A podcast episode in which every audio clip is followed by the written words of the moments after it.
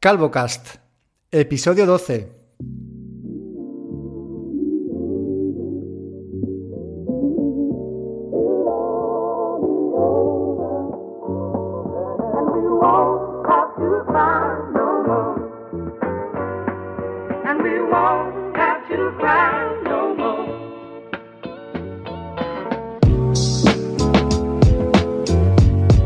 Bienvenidos después de 15 días a este nuevo episodio de CalvoCast. Hoy es sábado día 13 de febrero. Contra todo pronóstico estamos grabando un sábado, pero que no cunda el pánico porque lo suyo y lo que haremos probablemente es grabar en domingos. Muy buenas tardes, señor Fernando Vidal, ¿cómo estás? Muy buenas, pues aquí estoy con mi doble pantalla controlando las onditas de la grabación para que no nos pase como la última vez. que de repente se corte, ¿no? Bueno, yo creo que no vamos a hacer un episodio tan largo como el último, ese que duró más de una hora. Yo creo que hoy quizá nos quedemos solamente en 50 minutos. Pero bueno, no pasa nada. Mira, me hace gracia que digas el tema de las pantallas porque yo me he montado un chiringuito hoy aquí que no te imaginas y que más tarde subiré una foto a, a, nuestra cuenta de Instagram. Y es que si te acuerdas en los episodios anteriores te decía que tenía una toalla por encima en algún episodio me eché una sábana porque ya empezaba a hacer calorcete. Y... Sí, sí, que parecía la Virgen. Exactamente, ¿no? Pues lo que he hecho esta vez es primero bajar la persiana, porque son las tres y media de la tarde, bueno, un poquito más tarde, son las cuatro ahora, y mi vecino de abajo, es un niño que tiene nueve años, pues le gusta jugar a baloncesto a esta hora. Y da igual que sea sábado o que sea domingo, es que le, le mola mogollón jugar a baloncesto y se escucha el potopom, potopom de la pelota botando ¿vale? Y me pone bastante nervioso, con lo cual tengo las persianas bajadas, tengo la ventana cerrada y me he puesto, en lugar de una toalla por encima, que era lo, lo que estaba haciendo en las semanas atrás, me he puesto la toalla delante. Entonces tengo ahora mismo eh, una visión de una toalla rosa de mi hija, que pone Irene, que espero que se note en algún punto, ¿vale? La, la mejora de sonido y que no rebote tanto el sonido por, por la habitación, porque al estar todo cerrado hace que todavía rebote más, ¿no? Así que, bueno, luego escucharemos este audio a ver si esto surte algún tipo de efecto y si funciona, pues quizá se convierta en mi nuevo setup de grabación, el setup toallero. Muy bien. Estoy deseando verla esa foto. Estás deseando, sí, lo sé que la estás deseando. Bueno, ¿qué tenemos hoy? Venga, vamos a ver cuál es el menú. Hoy tenemos un poco de batiburrillo, porque últimamente eh, hemos dejado varios temas ahí un poco colgando y, o cosas sobre las que hay que volver. Eh, y bueno, vamos a hablar así muy rápido de, de, varias cosas. Y voy a empezar ya directamente, porque claro, en el sí. último capítulo dijiste que habías. Hablamos de Tweetbot, que yo no lo había probado.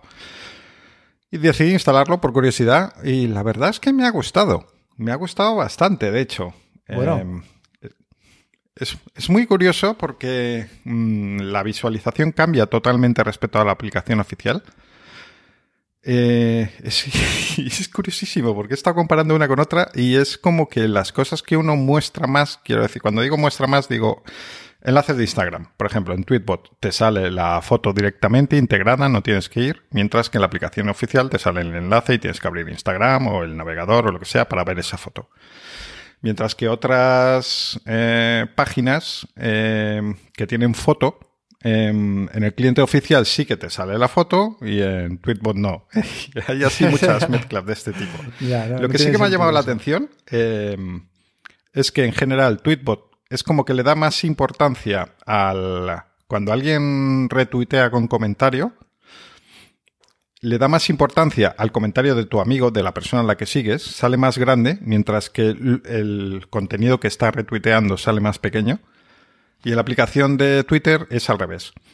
En la aplicación de Twitter te sale el contenido retuiteado muy grande, de forma que muchas veces pierdes eh, el comentario original, el comentario de tu amigo, o quien lo ha retuiteado. Eh, está como más oculto, tienes que verlo sí, de forma se queda más como en pequeñito.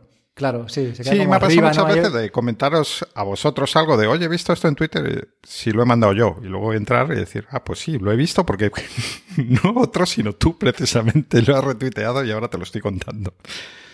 Pues mira, yo Entonces me parece curioso eso, ese, sí. ese efecto. Yo lo comparo un poco como, como el cliente oficial de Twitter es como tener la ventana medio abierta y Tweetbot más abierta que cliente oficial. Y lo digo en el sentido de que lo que tú comentabas al, al principio sobre Twitter, y es que a mí me pasa que todos los fleets que tengo ocupándome una gran parte de la pantalla no los veo nunca, no me gusta ver ese contenido ahí. Además, si eso añades, si a eso le añades los anuncios de Twitter, sigues restando pantalla para ver contenido de, de, tus amigos o de tus contactos. Y si además a eso le añades el a no sé quién le gusta este tweet de no sé quién, ¿no? O no sé quién uh -huh. ha seguido a no sé cuántos. Toda esa información que Twitter intenta meterte para que sigas interactuando con la aplicación, para mí es ruido y Tweetbot me lo elimina de un plumazo. ¿no? Es como abrir más esa ventana para ver qué es lo que hay detrás. Pero bueno, en conclusión, y donde quiero llegar con este tema es, ¿tú vas a pagar una suscripción por Tweetbot? No lo sé, me lo estoy planteando. De momento voy a seguir probando ambas. Pero bueno, como dijimos, 6 euros al año no me parece una locura para lo que es. Aún a día de hoy sigo usando Twitter. Entonces podría ser, no, no lo descarto. Así como de primera dije, ah, ni coña, estoy contento con la oficial y ya está. ni me molesto en verlo, de hecho tardé en, instalarla. Pero ahora ya me lo, me lo, estoy viendo de otra forma. No sé, me lo estoy... Puede, puede suceder, quién sabe. La sensación es que es mucho más limpio y que es un timeline mucho más limpio y mucho más para ti que la aplicación oficial de Twitter. ¿Estás dispuesto a perder encuestas o ahora mismo que están empezando a verse ya estas nuevas funcionalidades de Twitter que están copiando lo que hace Clubhouse, que es a eh, poner a varias personas como a, charlar en una sala aparte a la que tienes que acceder y que evidentemente esto aplicaciones de terceros ni lo van a oler. ¿Estás dispuesto a perder esas funcionalidades a cambio de tener pues eso, un timeline más limpio de, tus, de tus amigos, sin anuncios? ¿Realmente te, te va a compensar? En principio sí, porque esas cosas adicionales no las estoy usando. Los fleets mmm, prácticamente no he abierto ninguno. Eh, salas de audio tampoco, pues, en principio, tampoco me van a interesar. Eh, no sé. Mm, la respuesta inicial es que sí, sí estoy dispuesto. O sea, no, si no me suscribo no será por las cosas que pierdo. Ya, mira, eh, lo que comenta la gente que se ha suscrito, ¿no? que, tiene clientes de, terceros, es que las notificaciones no llegan a la misma velocidad que llegan en Twitter oficial, es decir, hay un delay ahí que Twitter capa para los clientes de, de terceros y además, pues todas las funcionalidades, ¿no? Porque yo creo que las encuestas sí que es algo útil y sí que es algo que uso y sí que, o sea, me, sí que me molestaría perder y que por eso no me animo nunca a a buscar otro cliente de Twitter que no sea el, el, pues el que hay, el oficial. Pero claro, también luego comentaré más a fondo este tema porque tengo novedades para ti que no te Pero voy a decir ahora. Cuando, cuando dices que mm, pierdes las encuestas, ¿qué es lo que pierdes? ¿La creación o es que tampoco las ves? Que yo sepa, porque como no he pagado la aplicación de Tweetbot, no sé eh, si... O sea, con la, parte gratuita de Tweetbot no puedes escribir tweets, con lo cual no puedes. Eh, en el caso de que se pudiera, no podrías. Exacto, no podrías lanzar encuestas. Pero en Tweetbot puedes ver las encuestas, pero no votar. Con lo cual uh -huh. te va a tocar irte a la aplicación oficial para votar. Y a mí, en mi cerebro cuadriculado, tener dos aplicaciones de Twitter instaladas mmm, me supondría un problema mental, ¿vale? Entonces sí. sé, que, sé que mucha gente tiene las dos, que usa Tweetbot y que usa tweet, eh, Twitter oficial para, para notificaciones y encuestas. ¿Me explico? Pero yo no puedo hacer uh -huh. eso. Yo dije, a mí eso es superior a mí. Yo con lo de las notificaciones, mm, eso antes me importaba más. Ahora como tampoco interactúo demasiado, eh, estoy más en plan observador, digamos, eh, pues bueno, ahora mismo no, no me importa mucho que me tarde más en llegar la notificación. Luego también hay que tener en cuenta que yo uso mucho Twitter eh, también en el, en el, ordenador. O sea que ahí durante ese tiempo pues eh, estaré usando Twitter vía página web. Entonces, no, bueno. No, sí, va a ser una transición bastante suave, ¿no? vale, mira, eh, va, quiero meter aquí un inciso porque Estamos hablando de las suscripciones, estamos hablando de Tweetbot y de esos 6 euros con algo que piden al año, pero tú te acuerdas y, y has hecho un poco... Perdona, tío, es que me hace gracia esto porque, porque somos negros, tío. ¿Qué, pasa, bro? somos negros, brother. Sabía que ibas a saber por dónde iba. Bueno, a la gente que nos, que nos esté escuchando y que tenga, que tenga un iPhone, ¿vale? Que sepa que el desarrollador de la aplicación de Castro, Castro es un podcatcher, es decir, es un reproductor de podcast para iOS, solo para iOS, el desarrollador está regalando en su cuenta oficial 99 suscripciones anuales con el plan familiar, o sea, lo más top de la aplicación de Castro. ¿Y por qué decimos esto, Fer? A ver, continúa tú. Bueno, porque tú no, nos avisaste a unos cuantos en un grupo de Telegram y rápidamente nos lanzamos a, pedirla, porque básicamente había que pedir, decir que la querías y ya está. Y yo lo cierto, me creas o no, es que no me di cuenta del... De, ese pequeño detalle. Yo la pedí, pues como, como cualquiera, que dan esto gratis. Además, algo que yo quería, que creo que lo habíamos comentado aquí en el podcast. Claro, es que eso es mucho tener la suscripción, pero me parecía demasiado cara y no me ha terminado de animar. Pues eh, rápidamente la pedí y luego comentase, ah, bueno, que dice el tipo que es a la gente de raza negra porque estamos en la semana de los derechos o algo así. Eh, de la historia el mes de la historia negra o, alguna movida así, ¿vale? De cosas de negros, tío. Entonces, es muy gracioso que hace 15 días pidiéramos tú y yo que este hombre bajara el precio de la suscripción anual para, para, comprarla, porque está grabado en el podcast. Y bueno, luego... Eh, pues nada, eh, al poco tiempo a mí me llegó el, el enlace y, y desde entonces me siento bastante mal. por haber, por tener la suscripción cuando no, no me correspondía. He de reconocer que no, no he dormido muy bien desde entonces. Venga, va. A ver, vamos a ver una cosa, tío. Esto es así. El desarrollador regala 99 suscripciones a personas negras que se la pidan en Twitter. Simplemente era pedirla y él te mandaba un DM con el, con el cupón, ¿vale? Que, que se canjeaba en la App Store. Vale. Pues a día de hoy, si tú te vas a ese tweet que vamos a dejar enlazado, no hay más de 15 personas que hayan contestado, ¿vale? A ese tweet. Entonces, eh, hay, hay, como pues 85 eh, mm, pases anuales de Castro que nadie está utilizando.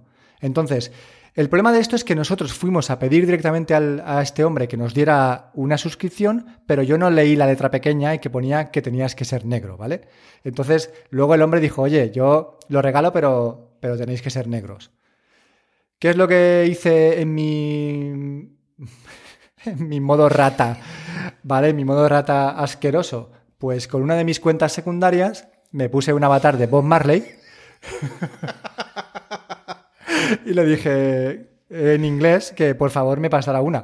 Y efectivamente me la pasó. Quiere decir que él ni siquiera va a comprobar qué tweets tienes en tu, en tu cuenta, si son en castellano, si sigues a gente blanca. Hombre, solo faltaría más. claro, no, no, hay ningún tipo de filtro. Que haya un tío, rateando. Joder, pues a mí me sabe mal que, que eso se desperdice cuando Castro es la mejor aplicación que hay para reproducir podcast en iOS, pues que se desperdicie ese plan anual, tío. Entonces, eh, yo no voy a decir nada, eh, que cada uno haga lo que quiera y, con su conciencia, pues que, como veis la mía, da un poco de asco, pero si queréis una suscripción anual a Castro, ya sabéis qué tenéis que hacer. Os dejaremos el tweet y allá vosotros, ¿vale? Luego no vengáis a nosotros a decirnos que os sentís mal o cualquier historia. Esto lo dejamos ahí. Muy bien. Pues continuamos con el podcast de hoy después de estos consejos publicitarios. Continuamos. Bueno, ¿qué tal? ¿Qué te parece Clubhouse, que es la aplicación, servicio del, momento? Y sé que hemos coincidido durante dos segundos en una sala. Exactamente. Bueno, pues la, verdad es que tengo que decirte que la he usado. Eh, no la he usado de forma muy hardcore, pero sí que la he usado. Por ejemplo, muchas veces cuando saco al perro y pues o no me quedan podcasts que escuchar o veo que los podcasts que tengo, pues igual son demasiado densos porque son muy, muy políticos o muy culturales y me apetece simplemente desconectar un rato. Sí que he entrado en, Clubhouse y he buscado algunas salas y he estado escuchando. Tengo que decirte que hay algo que no me gusta mucho de, esta aplicación, es que no para de avasallarme con notificaciones todo el tiempo. no sé quién ha, ¿verdad? No sé quién ha programado una, un encuentro para tal día, tal hora, no sé cuánto. Entonces, al final, esa parte me ha agobiado un poco, pero yo definiría eh, Clubhouse como un poco como la radio, la radio de esta época. Eh, la radio en la que había gente hablando y tú llamabas por teléfono, ¿no? Y podías, pues, eh, hablar con ellos en directo, contar tu historia y luego, pues, irte.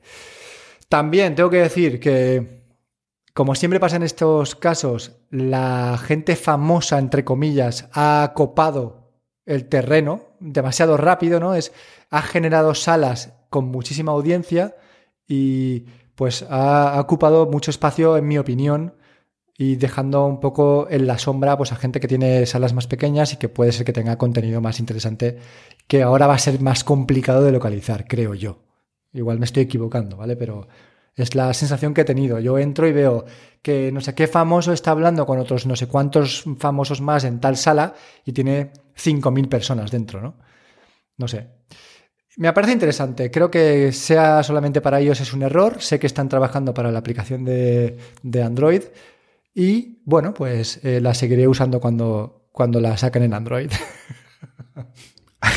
A mí me han llamado la atención dos cosas. La primera, eh, veo como mucho interés por los podcasters por grabar. Y digo, ¿pero será por sitios donde grabar? O sea, ¿por qué?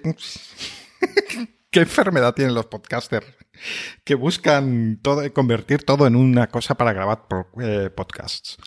Es decir, si quieres grabar una conversación, pues tienes Skype o muchos otros medios. Mm, entonces no veo la necesidad. O sea, esto es distinto. Es, no se graba. Es, como la deformación profesional de, esta gente. Si, si pestañas te lo pierdes. Es un poco la gracia. Y yo, eh, aparte de los usos que se le están dando, pues le veo otros usos interesantes, como por ejemplo, imagínate que nosotros de repente tenemos un montón de audiencia y queremos hacer algo pues un poco más eh, abierto con los oyentes. Bueno, pues podemos poner un día, decir tal día a tal hora, pues vamos a tener una sesión donde podéis entrar y preguntarnos eh, cosas. O yo qué sé nos compramos el, Pixel 6 cuando salga, que va a ser una cosa así un poco rara y tal y cual. Pues bueno, pues podemos hacer una sesión, a ver si alguien, aunque no hace falta que tengamos mil oyentes, eh, alguien que quiera preguntarnos algo, lo que sea, pues eh, así en directo mm, se puede montar rápido una conversación fácil con tus oyentes. Entonces, pensando en los podcasters, me parece una herramienta complementaria muy interesante, pero no veo una necesidad de convertirla en una herramienta de grabación, sinceramente. Claro. Y sobre todo porque yo a esto le veo, le veo además algún problema de privacidad. Por ejemplo, para gestionar tus invitaciones, tienes que enviarlas mediante número de teléfono. Entonces, no me parece bien porque si... A ver, no me parece bien entre comillas. Si se hace bien es decir, si yo envío mis invitaciones a mi pequeña red de contactos, conocidos o amigos, no hay ningún problema. Pero si yo quiero enviar una invitación a una persona que eh, pues es un seguidor de Twitter o es un seguidor de Instagram, que está pidiendo invitaciones, pues esa persona ya va a saber mi número y yo el suyo, ¿entiendes? Siempre que yo quiera enviarle la invitación, está claro, ¿vale? Si yo no se la quiero enviar, le digo, mira, lo siento que te la envíe otro. Pero es una forma un poco agresiva cuando lo, que, lo único que envías realmente es un enlace que puedes enviar por cualquier otro canal, ¿no? Sí. Y luego, eh, tú comentas que, Clubhouse está bien para interactuar con los, con los con los lectores o con los usuarios que te escuchan, ¿no? O los oyentes. Pero es que para eso hay una segunda aplicación que también está petando bastante, que se llama Stereo. ¿Y qué es lo bueno que tiene Stereo con respecto a Clubhouse? Que los oyentes, en lugar de subir al estrado y hablar en directo, lo que hacen es enviarte notas de audio con sus preguntas. Es decir, no, tú no tienes que dar permiso a un usuario para que se ponga a hablar contigo en directo, sino que los usuarios que te están escuchando te envían mediante notas de voz esas preguntas que tú vas pinchando en el propio eh, la propia conferencia o en el propio podcast o lo que estés haciendo, ¿no? en la propia charla que estés teniendo. Entonces, si tú y yo estamos grabando o estamos hablando, es que digo ya lo de grabar por, por, defecto, ¿no? Si estamos tú y yo hablando y tenemos a 20 usuarios que nos están escuchando, esos 20 usuarios en, en Clubhouse pueden subir al estrado, entre comillas, a hablar en directo con nosotros a medida que tú y yo les diéramos paso. Y en estéreo lo que pueden hacer es enviarnos audios y nosotros decidir qué audio de cada persona queremos pinchar, ¿no? Podemos decir, a ver, pues vamos a escuchar el audio que nos acaba de llegar de tal persona. Y le damos al play y ese audio se escucha para todo el mundo.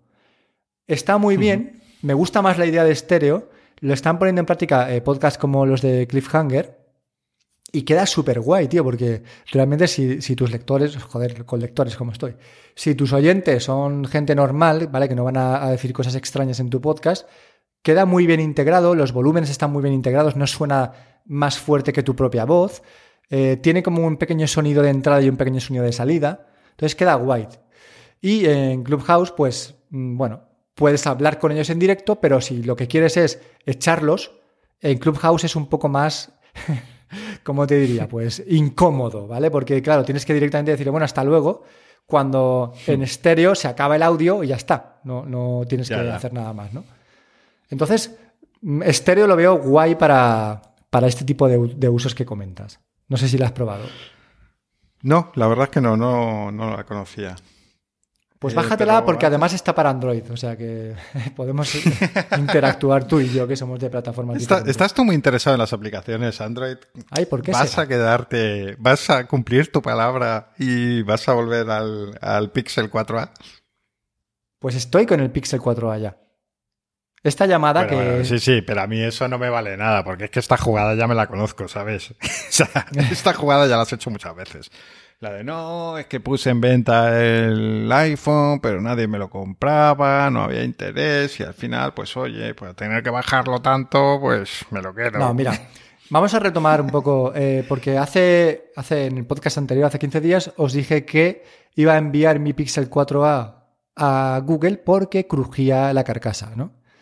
Pues ya se envió y ya me llegó de vuelta el Pixel nuevo. Me han, me han enviado un, un, teléfono nuevo que no cruje nada y que venía empaquetado y embalado, precintado en una caja.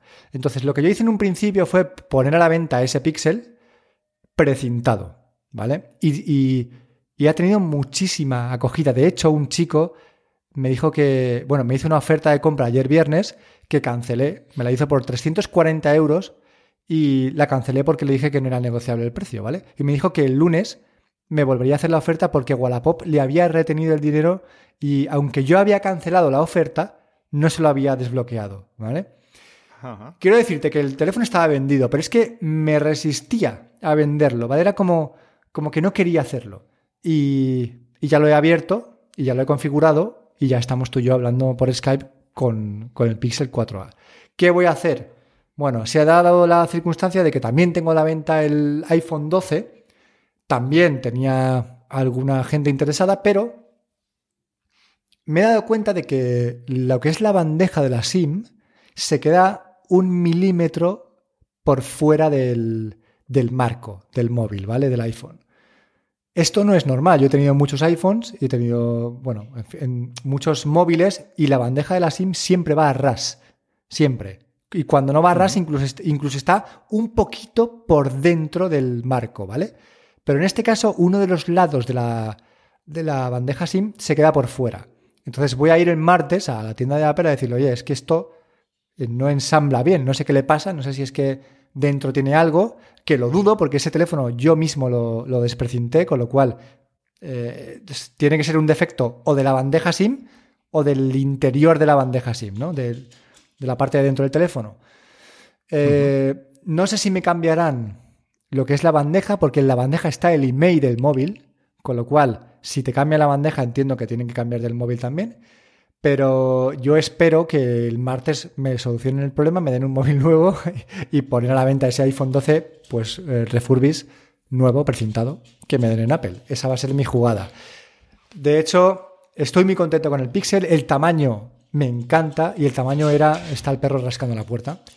El tamaño era lo que. Una de las cosas que más me echaba para atrás del, del iPhone 12. No me gusta ese tamaño, me parece demasiado grande, me parece demasiado pesado también el teléfono. Y ahora que estoy con el Pixel 4a estoy, vamos, más feliz que nadie. Te lo puedo asegurar, ¿eh? Pues mira, hablando de tamaños y de Android, eh, en el capítulo anterior comentaba que en las aplicaciones de Android, en el Pixel 5, que tiene una pantalla prácticamente idéntica en tamaño a la del iPhone 11, 11 Pro, eh, decía que, que las fuentes eran muy pequeñas. Entonces, para quien no tenga Android eh, y tenga curiosidad por comprobar esto que digo, cómo, cómo se siente, he visto que curiosamente la aplicación de Discord parece una aplicación de Android en, iOS. O sea, si tú eh, instalas la aplicación y la ves, tiene las fuentes pequeñitas en lo general. Sea, que no es que sean muy pequeñas, pero un puntito más pequeñas. Y me ha llamado la atención bastante, porque eso, me siento como si tuviera una aplicación de Android en, en un iPhone. Es como si fuera un porta de chungo. Pues lo que comentas de las fuentes, al hacer el cambio del iPhone al, al Pixel 4a, he vuelto a sentir eso de qué pequeñitas son las fuentes. Claro, comparado también con la pantalla, que también es más pequeña, realmente sí que hay, sí que se nota, pero me he acostumbrado más rápido de lo que me acostumbré cuando lo tuve por primera vez, que sí que tuve como unos cuantos días de joder, y ahora voy a subir el tamaño de la fuente, y, si lo subo se queda demasiado grande, lo vuelvo a bajar, y si lo bajo sigue siendo pequeño, ¿no? No sé, yo creo que ya me he hecho a este móvil y, estoy muy contento con él. Veo aquí, no quiero que te lo saltes, porque veo aquí que pone en nuestro guion que estás intentando probar Starlink y quiero que me hables de ese tema. Pues eh, bueno, estoy intentando de momento dan para, al menos con la dirección que puse, daba para mediados finales de, este año. Yo estoy interesado porque donde tengo la oficina es una casa en una zona rural y la conexión a internet es terrible. me ha hecho perder muchísimos años de vida tanto que me interesa una opción que es pagar 100 pavos al mes por una conexión supuestamente decente que podría ser mm, más o menos equiparable a una fibra normalita. Mm, no sé todavía, todavía no he tomado una decisión porque el problema es la inversión inicial, que son 500 euros más 60 envíos, bueno, 560 y luego 100 euros al mes. Eh, no solo eso, sino que, claro, ellos te dicen que puedes devolverlo si no te gusta, pero es que no hay... Lo que no me gusta de todo esto es que realmente no hay ninguna información. Es en plan, esto es como Clubhouse, de ver por invitación. Cae, cógelo rápido, no mires para atrás. Dame la agenda de tus contactos. Es que 500 euros de inversión más luego 100 euros mensuales, pues yo creo que es algo que, que, que a no ser que tu trabajo te exija pues una conexión bastante decente te lo vas a plantear, ¿no? Porque eh, no hay que olvidarse, no sé cómo funcionará a nivel estabilidad de Starlink, pero no hay que olvidarse de que las conexiones que funcionan por satélite, como todo lo que es 4G, fluctúa mucho las velocidades. No sé si te acordarás de Amena en casa. ¿Te acuerdas de...? Sí, sí, sí. Bueno, hubo, una época que, la gente decía, pues me quito el router y, y, me quito la fibra y me pongo Amena en casa y con eso tiro que tiro que te va, ¿no? Pues yo lo tuve y bueno, había días en los que la conexión iba bien, igual tenía 20, 30 megas de descarga, pero es que había días que la conexión era de 2, 3, 1. Entonces, ¿cuál es la, estabilidad que te ofrece una conexión por satélite? Eso es lo que me gustaría saber. Porque si, si es una, una, conexión por fibra que sabes que va por cable, bueno, a pesar de que hay a veces pues cuellos de botella donde todo el mundo se conecta y está chupando de la teta y va peor, pero siempre va a ir mejor que una conexión vía satélite, creo yo. Esto se supone, lo que pasa es que tampoco quiero decir tonterías eh, por desconocimiento. Se supone que va un paso más allá de una simple conexión por satélite, porque están más cerca, porque hay más o porque no sé. Eh, Sí que dicen ellos que en, la primera fase, mientras terminan de montar todo el tinglado satelital y tal y cual, puede haber incluso momentos donde no haya conexión en absoluto. O sea, donde te quedes a cero. Bueno, a mí dentro de lo que cabe, si me queda un momento a cero, pues tiro de la conexión 4G y ya está. El problema es lo que tengo ahora, que es, pues a veces hay días enteros donde, donde no va. O sea, donde estoy a un mega o directamente no navego. Y luego otras veces voy a, a 30 megas, eh, porque tengo un... hablando del 4G, yo tengo un router híbrido que mm, tira del 4G cuando no cuando la DSL no va. Lo que pasa es que no siempre lo hace, por lo que veo. Entonces, no sé, mm, por los 100 euros, pues me dolería mucho, pero bueno, yo estoy pagando ahora 50 por una conexión que, que no va bien. Solo por la conexión, ¿eh? Nada, Claro, pero es- nada de móvil sí, aparte. No va bien por tu zona, ya, por tu, por, por tu tipo de orografía, por, ¿no? por, por las redes que tengas desplegadas. Pero claro, es que 100 euros ya tienen que garantizarte que la cosa va a ir muy fina, porque si no es, es caro. Es muy caro. Solo por la conexión de Es internet. muy caro. Y luego lo que te digo de las dudas. eh, no eh, dicen que si no te gusta, no quedas satisfecho, puedes devolverlo. Si puedes devolverlo, ¿a dónde? ¿Esto es dónde lo van a mandar? Me, me van a hacer, porque a ellos les saldrá más o menos razonable el envío, pero yo devolver una parrilla de satélite, pues, una... La paellera esta. Sí, sí, embálalo, ¿sabes? Envi- embálalo y envíalo a Estados Unidos, ¿sabes? O a, yo que sé, o a Alemania, me da igual. O sea, dices, no, mira, eh, pues nada, he perdido 560 pavos.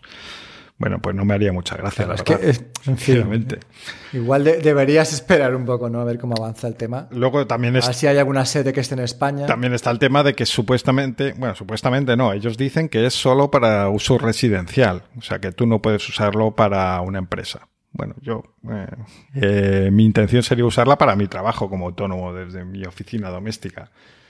Eh, aparte de contravenir sus normas, pues mm, claro, eh, digo, entonces, ¿qué pasa? ¿Que no me vas a hacer factura? ¿No vas a hacer una factura con IVA? No Claro. voy a poder No vas a poder deducirlo. deducirme este gasto. Claro. O sea, este gasto se va a quedar aquí. Bueno, eso ya no me hace gracia porque yo realmente esta conexión eh, la uso para trabajar. Entonces, sí, es uno de los pocos gastos que tengo y me gusta como tal poder de, restarlo de mi declaración. Y más cuando estamos hablando de un gasto de 100 euros al mes, claro. Entonces, bueno, demasiadas dudas. eh, lo seguiré con interés, pero voy a esperar a- que haya más información sobre esto. Vaya, vaya. En fin, me, interesa. La verdad es que es un tema que, que siempre me ha interesado, el tema de Internet por satélite. Y bueno, aunque aquí funciona todo bastante bien, pues no sé, el tema este de Tesla, ¿no? Eh, Starlink, eh, Elon Musk, siempre genera como ese halo de misterio, de, incertidumbre de qué es lo que va a pasar, ¿no? Eh, ¿Explotará este misil? En fin, vale. Pues tenemos aquí apuntado que dices que Apple tiene, ah, bueno, al hilo de que semanas atrás hemos hablado de, los problemas que presenta Google con su tienda de aplicaciones en relación a, pues, eh, aplicaciones que te instalan malware, que son maliciosas. Dices que Apple tiene su propio cáncer. Y yo no he, no he escuchado Sí, nada de porque- este tema, o sea que me... Es que pasamos, ahí fuimos injustos, la verdad, eh, porque sí, hablamos de, pues hace poco ha habido un caso en Google Play, en la aplicación Barcode eh, Scanner que te instalaba malware que generaba anuncios en el navegador y tal y cual. Eh, Esto en iOS no pasa normalmente, perfecto. Pero en iOS hay, como digo, su propio cáncer. iOS eh, lo que tiene es un montón de aplicaciones que son mm, básicamente engaños, o sea, para con suscripciones ocultas. Ocultas digo, bueno, que tú no, eh, que el ojo no entrenado a lo mejor no se da cuenta de que se está suscribiendo algo o que luego no sabe cómo quitarlo, porque en iOS la verdad es que el tema de las suscripciones mm, es casi como manejar la doble pantalla en el iPad. Hay que ser pro. Eh, entonces, a lo que me refiero es, eh, concretamente, hubo vi hace poco un hilo de un desarrollador que tiene un, teclado para el Apple Watch que decía que una empresa eh, había hecho un clon de su aplicación, la anunciaba en Facebook con el vídeo original, o sea, de la aplicación original. qué feo. FlickType. Qué feo. Y de hecho en el vídeo salía FlickType, tal, funciona guay, no sé qué. Y ellos estaban vendiendo otra que se llama K-Watch. La K-Watch es una aplicación que al parecer no es funcional. Y digo esto por la... eh, todo lo que sucedió con la aplicación Hey de correo, que decían que no la aprobaban porque decía Apple que no era funcional y que entonces que una aplicación no podía ser eh, exigir una suscripción para hacer algo, digamos. Eh, mientras que K-Watch eh, tú te la instalas y lo primero que te dice es que te suscribas. Y bueno, pues son, creo que son 8 euros a la semana. Que Hostia. no está nada mal. No está nada mal. Con no, no. todo el ruido que hizo este tío y toda la gente que lo leyó y tal y cual, eh, terminaron quitando la aplicación, pero a este desarrollador, curiosamente, y vuelvo al caso de Hey, a este no le cancelaron la cuenta ni hubo ningún problema, simplemente le quitaron esa aplicación cuando él tiene otras, eh, otras aplicaciones que son timos de, de, la misma manera con suscripciones, pues eso, de 400 pavos al año o cosas así. Uf. Entonces, bueno, eh, estas cosas son muy peligrosas porque, bueno, nosotros y quienes escuchen este podcast seguramente no caemos en este tipo de cosas y cuando nos vamos a suscribir algo somos plenamente conscientes de ello. Pero yo que gestiono los teléfonos, iPads y similares de varios familiares, pues bueno, sé lo que hay por ahí, o sea, con la gente normal, digamos, entre comillas. Y son timos en los que pueden caer perfectísimamente y que a lo mejor cuando se den cuenta ya han gastado una buena cantidad de dinero en suscripciones. Ya. Entonces, bueno, que no todo es tan bonito en el jardín de iOS como decíamos en el último capítulo. Está claro. De todas formas, no quiero caer en el buenismo y en el decir, no, es que Apple es más seguro y tal, pero sí que es cierto que no se puede comparar en cuanto a nivel de descargas y de repercusión una aplicación como Barcode Scanner, que yo mismo creo que en algún momento me descargué hace años, con eh, un teclado para el Apple Watch, ¿no? No quiero entrar a valorar, ¿vale? Lo que te acabo de decir y está claro que en ambos sistemas hay timos, pero mi sensación es que es más fácil que se dé en Android.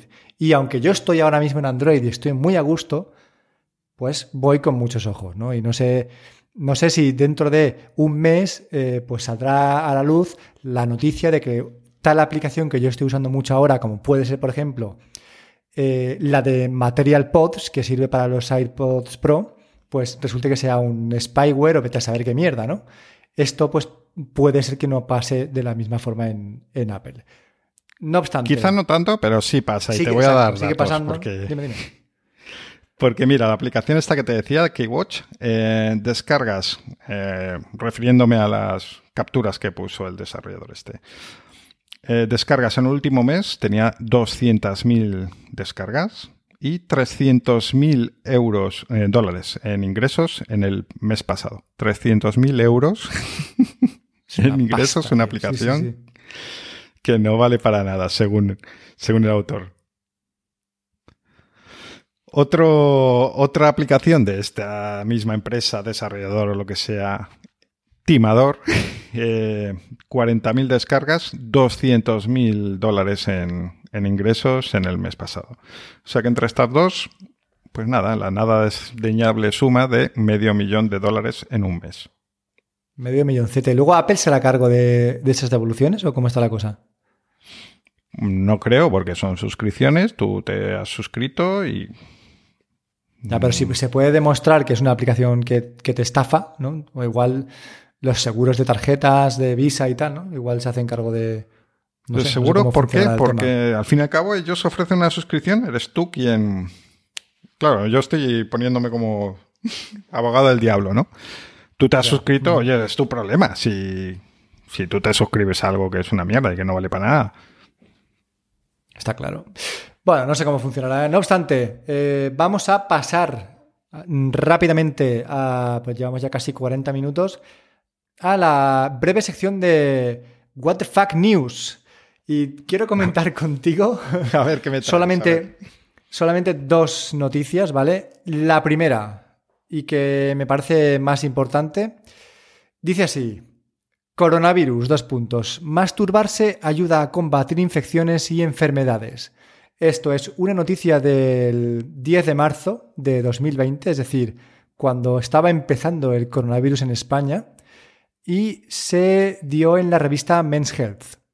Masturbarse ayuda a combatir infecciones y enfermedades. Subtítulo. Mientras todo el mundo habla del coronavirus, este estudio demuestra que masturbarse proporciona una avalancha de hormonas que ayudan a combatir infecciones y enfermedades.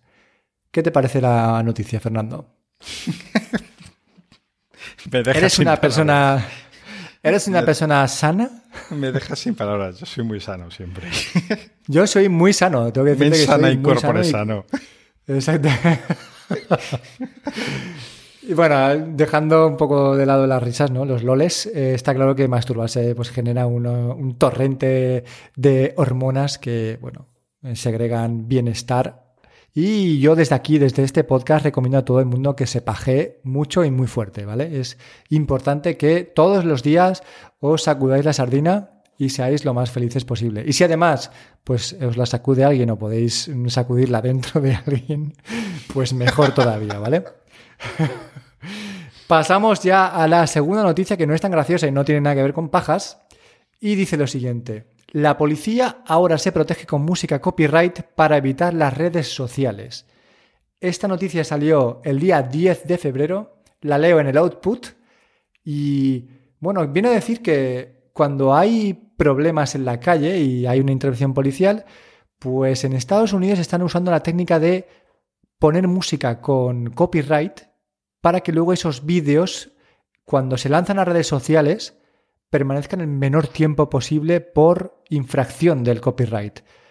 Mm, cuéntame qué opinas de esto y si le ves alguna laguna, porque yo no acabo de entender el funcionamiento en sí.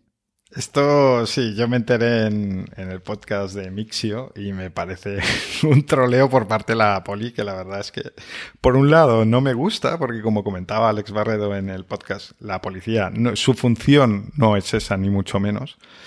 Entonces están para servir al ciudadano, no para trolearle y que no se pueda compartir actividades poco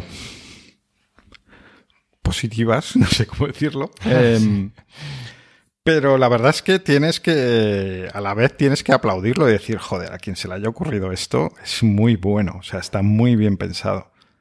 Es inteligente. sí, No los quiero- algoritmos de- eh, detectan eh, contenido con copyright y automáticamente te, eh, te anulan la, la emisión, incluso te pueden terminar cerrando la cuenta. Pero es que esto no es así. Es que, claro, es que aquí Dicen en lo que- Instagram Live. Eh, yo, como no lo uso, pues no lo sé. Ahí, Vale, no exacto. a- Pues mira, justamente yo tampoco puedo decirte si en Instagram lo hacen porque no ta- tampoco lo uso. Yo sé que esto no es así en YouTube y YouTube es la plataforma más viral para todo tipo de contenido de noticias de este tipo. Quiero decir, si tú tienes en YouTube un vídeo que tiene contenido con copyright, lo único que hacen es darle los royalties a, al dueño del copyright, pero tú sigues eh, viendo el vídeo con sonido igual que si... Esto, a ver, si tu intención grabando un vídeo en el, en el que una actuación policial pues genera polémica y lo que tú quieres es ganar dinero con ese vídeo, no vas a poder hacerlo. Porque YouTube va a restringirte la monetización y le va a dar los royalties a la empresa que genere, eh, pues eso, a la que sea dueña de los derechos, ¿no? Pero aún así vas a poder ver el vídeo con audio. Y yo he leído en muchos sitios que no, que no, que en las plataformas te retiran el vídeo o te lo dejan sin voz, y eso no es así. Pues es no sé. cierto, ¿vale? Sí que es cierto que si tú lo que quieres es monetizar el vídeo, YouTube te dice, vale, si tú quieres moneti- monetizar este vídeo que tiene contenido con copyright, tienes que quitarle el copyright, o sea, tienes que quitarle la música o la canción con copyright y la única forma es muteando ese vídeo. Pero, claro, eh, no tiene sentido, ¿no? Entonces, Sí, no, tampoco tiene no sentido que querer denunciar algo y sacar... monetización Claro. esto, sino simplemente Exactamente. evitar que se difunda el vídeo. Yo creo que tiene más que ver, a lo mejor sí que Instagram Live sí que de alguna manera pueden hacerlo al poco tiempo eh, con las emisiones en directo y que es para evitar precisamente pues esto, el directo, el está sucediendo ahora aquí en tal sitio. Ya, no sé si No tanto- tampoco sé hasta qué punto, porque si luego te pones a mirar todos los reels que usan contenido de con derechos de autor para hacer los bailecitos, Sí, ¿sabes? Sí. No lo sé, tío. Yo, yo le veo lagunas. Creo que, que, que es cierto que mm, la policía ponga música con derechos de autor puede hacer que ciertas personas que lo que quieren es monetizar esos vídeos no lo hagan. Y entonces, si no les interesa porque no pueden monetizarlo, no lo publiquen. Pero la gente normal que lo que hace es denunciar un hecho, le da igual que tenga música a la policía. Incluso va a ser más cómico, ¿sabes? Les ponen la música de Benny Hill mientras aporrean a la gente por la calle. ¿no? Y encima dices, joder, tío, pues es que es gracioso. No lo sé, no acabo de, de entender muy bien cómo funciona esto. Igual es que soy lelo. ¿Y qué te parece si pasamos eh, de cabeza a nuestra sección de videojuegos? Pues vamos para allá. Pues vamos con la intro de la sección de videojuegos.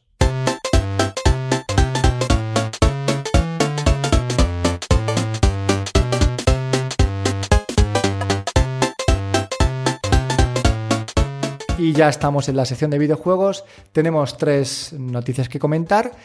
Y quiero empezar por la primera, la que más polémica ha generado estas últimas dos semanas y que se produjo al poco tiempo de grabar nuestro podcast anterior, con lo cual vamos súper tarde con esta noticia. La gente estará diciendo, pero ¿qué decís ahora si esto ya ha pasado? Y es que Google eh, cierra sus estudios propios que iban a desarrollar juegos para Stadia.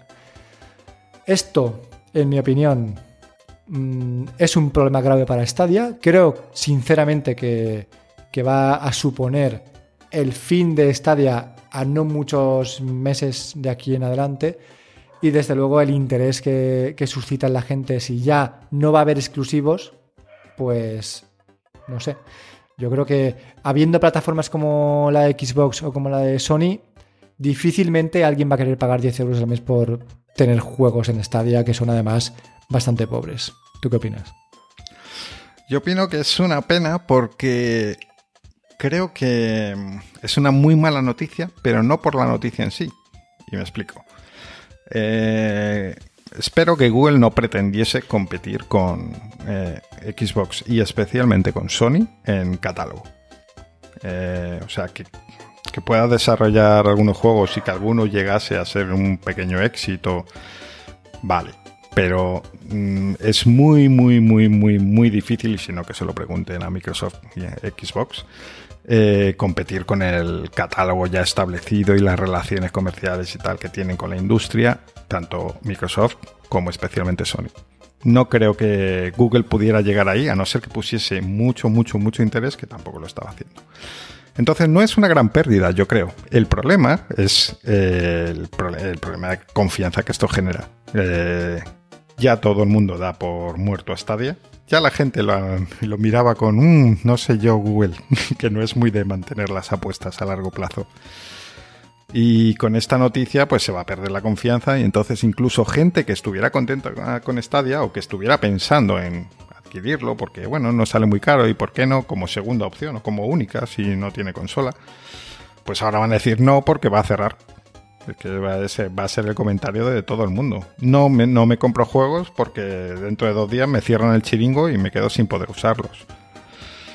Entonces, pues sí, efectivamente, yo creo que, es un duro golpe del que va a ser muy difícil que salgan. Y como decía al principio, mm, no tanto porque dejen de desarrollar juegos propios, porque yo creo que si Google se centrase en llegar a acuerdos con otros estudios y tuviese un catálogo decente, pues podrían vivir perfectamente con tener su espacio, eh, sobre todo para el público no tan jugón y que a lo mejor no tiene tanta necesidad de tener las, todo el catálogo a su disposición. Yo el, el problema más grave que le veo ya no es solamente que no haya exclusivos para Stadia, que eso genera pues un poco de, crisis de, identidad de, la propia Stadia, porque si Microsoft tiene exclusivos, si Sony tiene exclusivos y si Stadia no tiene exclusivos, ahí estás generando un problema un poco de, pues de, no sé, de, falta de compromiso, ¿no? Entre otras cosas. Pero si además de eso añadimos que la base de usuarios que usan Stadia es muy pequeña, que los juegos multiplataforma que tienes en Stadia, eh, perdón, multijugador, también al no tener gente con lo que jugar, pues te va a ser complicado.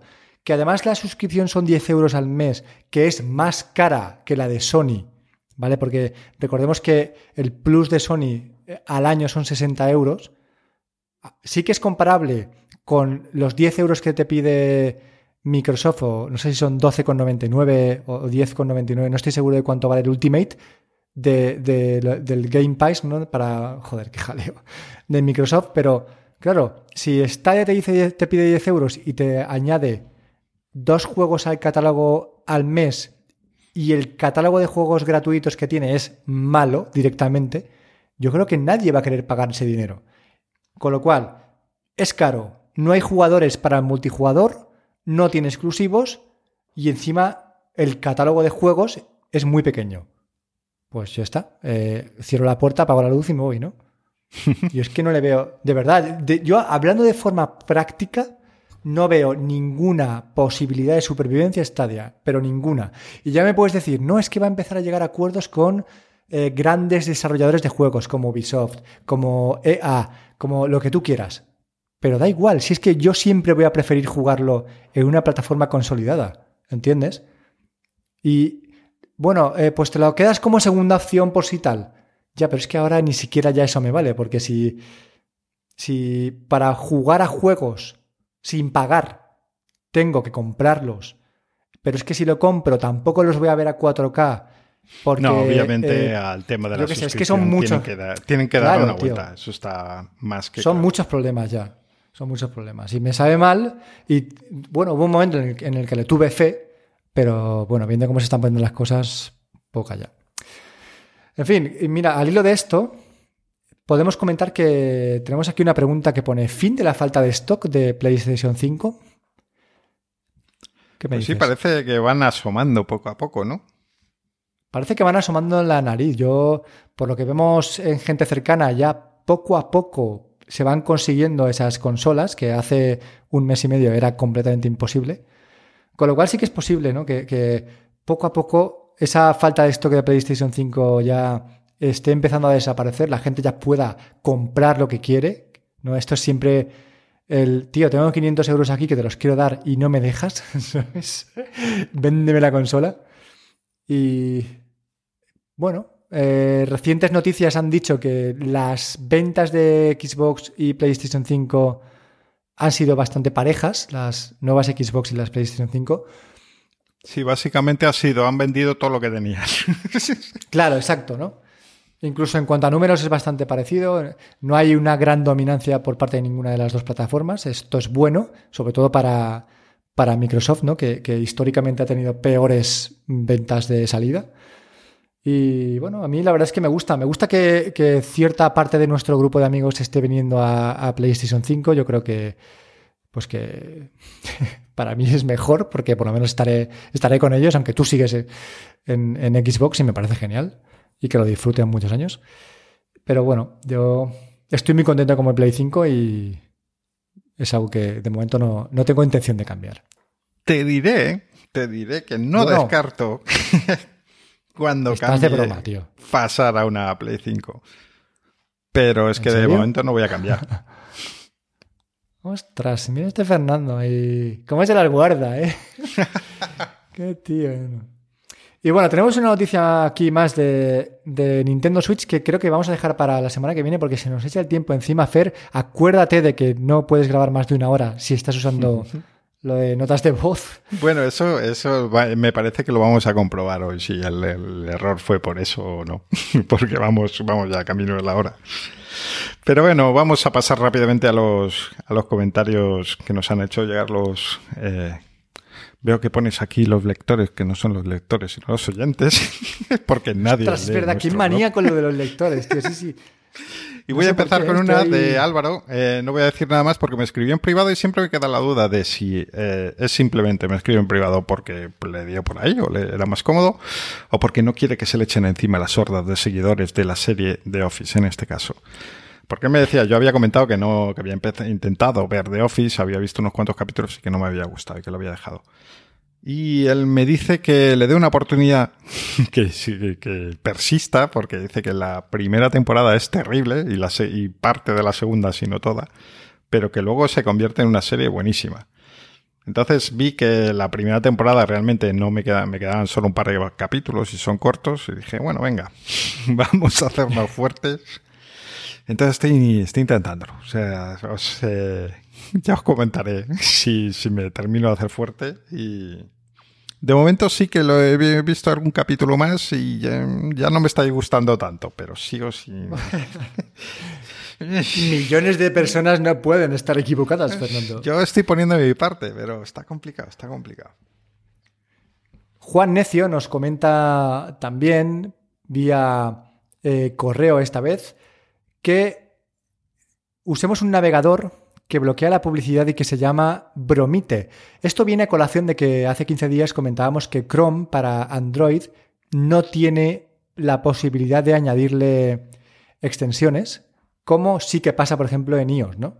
Que tú a Safari le puedes añadir extensiones para bloquear publicidad. Entonces, En el episodio anterior comentamos que para evitar la publicidad en Chrome y en muchas más aplicaciones, lo que hacíamos era añadir unas DNS especiales que directamente te capaban, o sea, te quitaban toda la publicidad de todo, ¿no? Y Juan nos comenta que Bromite nos permite tener un navegador basado en Chrome que no tiene publicidad y además nos recomienda una herramienta que se llama Blocada, que también sirve para bloquear publicidad. Así que muchas gracias Juan. Dejaremos todas las recomendaciones de nuestros oyentes en la sección de recomendaciones para que podáis echarles un vistazo. Bueno, pues gente con chic eh, nos recomienda un protector, como hablamos de la resistencia de la pantalla del iPhone 12, para el 12 y 12 Pro, eh, de Sparring, eh, que además vale 6 euros, 3 piezas. Así que podéis echarle un ojo. Pues. Por precio que no sea. Pues lo tengo, y de hecho es el que compré. Y no vienen tres, vienen cuatro piezas. está, está esto mal. Vienen cuatro protectores de cristal templado 9H y bueno, ya que tenía cuatro, pues dije, pues lo voy a poner perfecto, sin una sola bolita, ¿vale? En el cristal, ni una motita de polvo.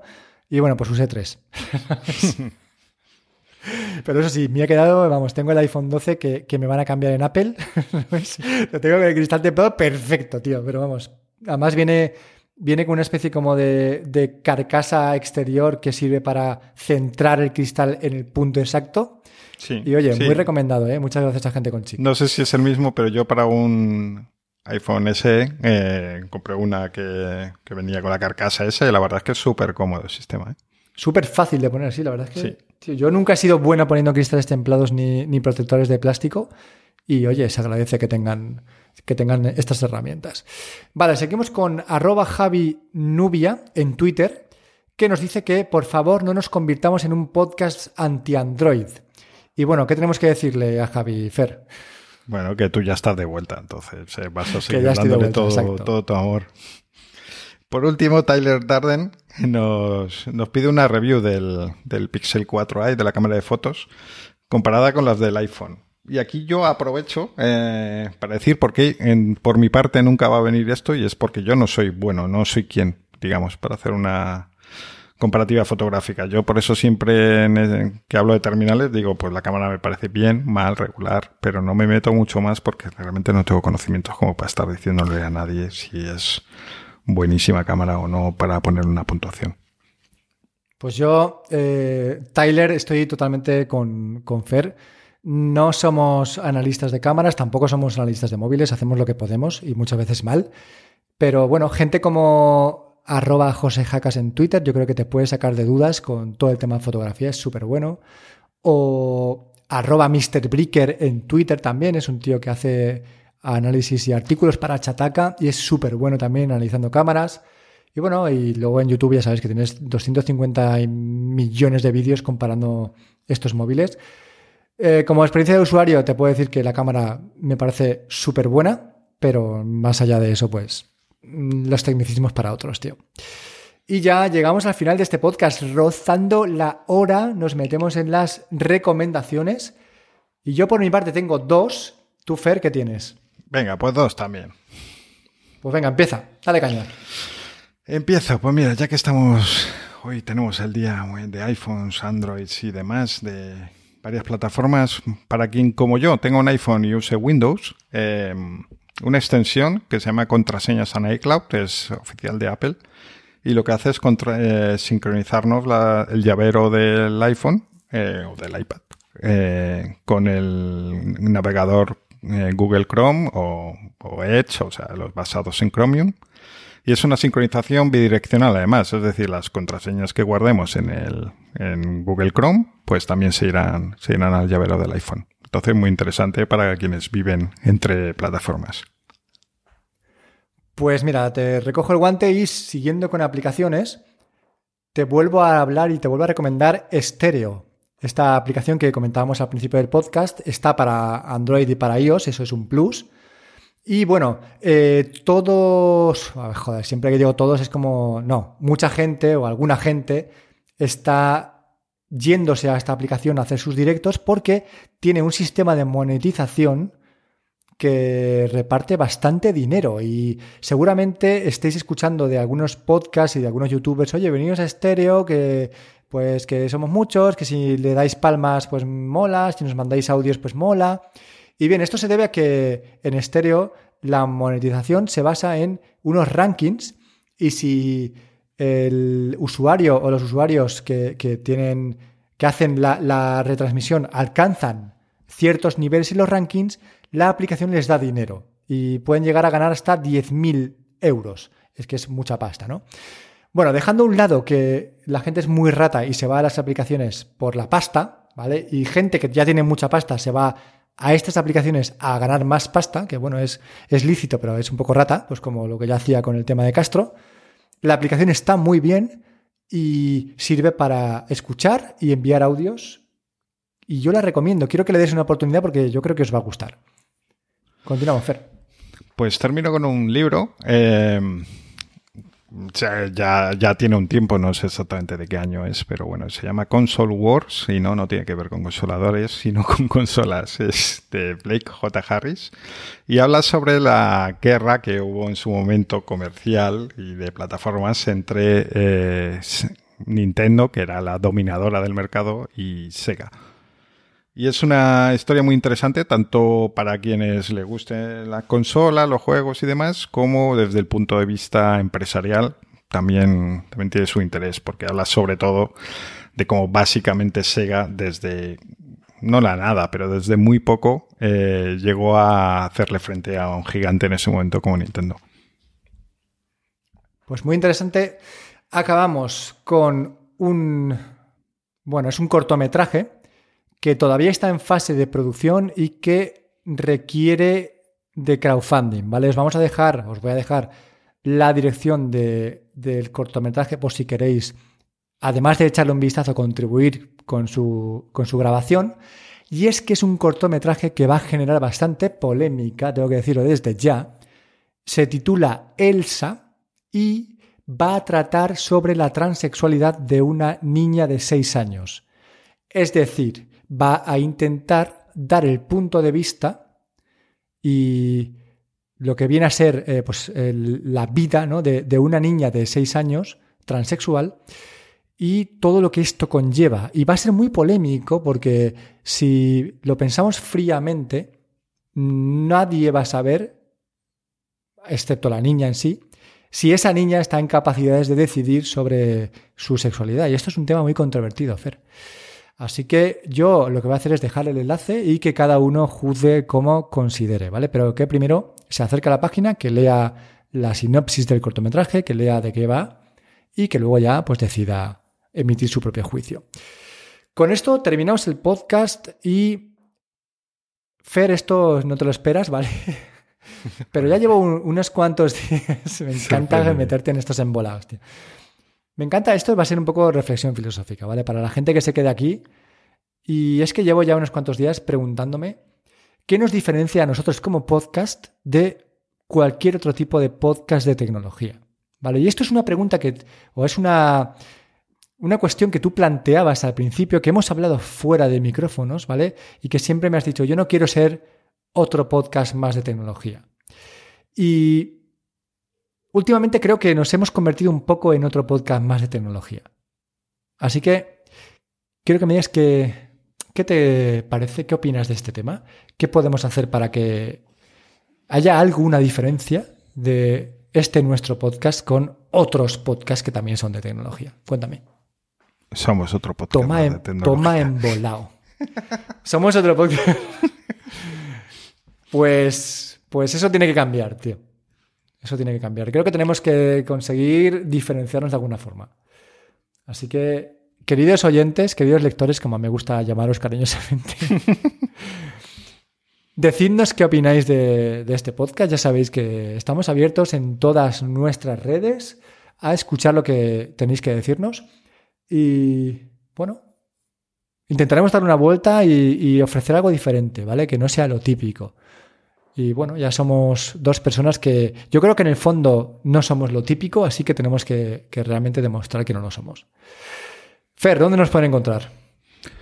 Pues a ti. voy a decir algo, pero lo, lo, lo voy, a, voy, voy, a omitir, voy a pensármelo hasta dentro de 15 días. A ver si lo uso.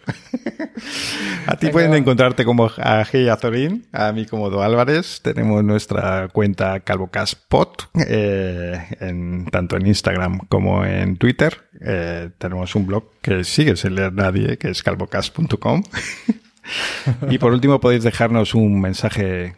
Todavía tenéis la oportunidad, si no me equivoco, de ser los primeros en estrenar el buzón de voz en Anchor. Enviándonos un mensaje. Efectivamente. Hijos de puta. y con esto, pues nos vemos en 15 días. Adiós, abrazos.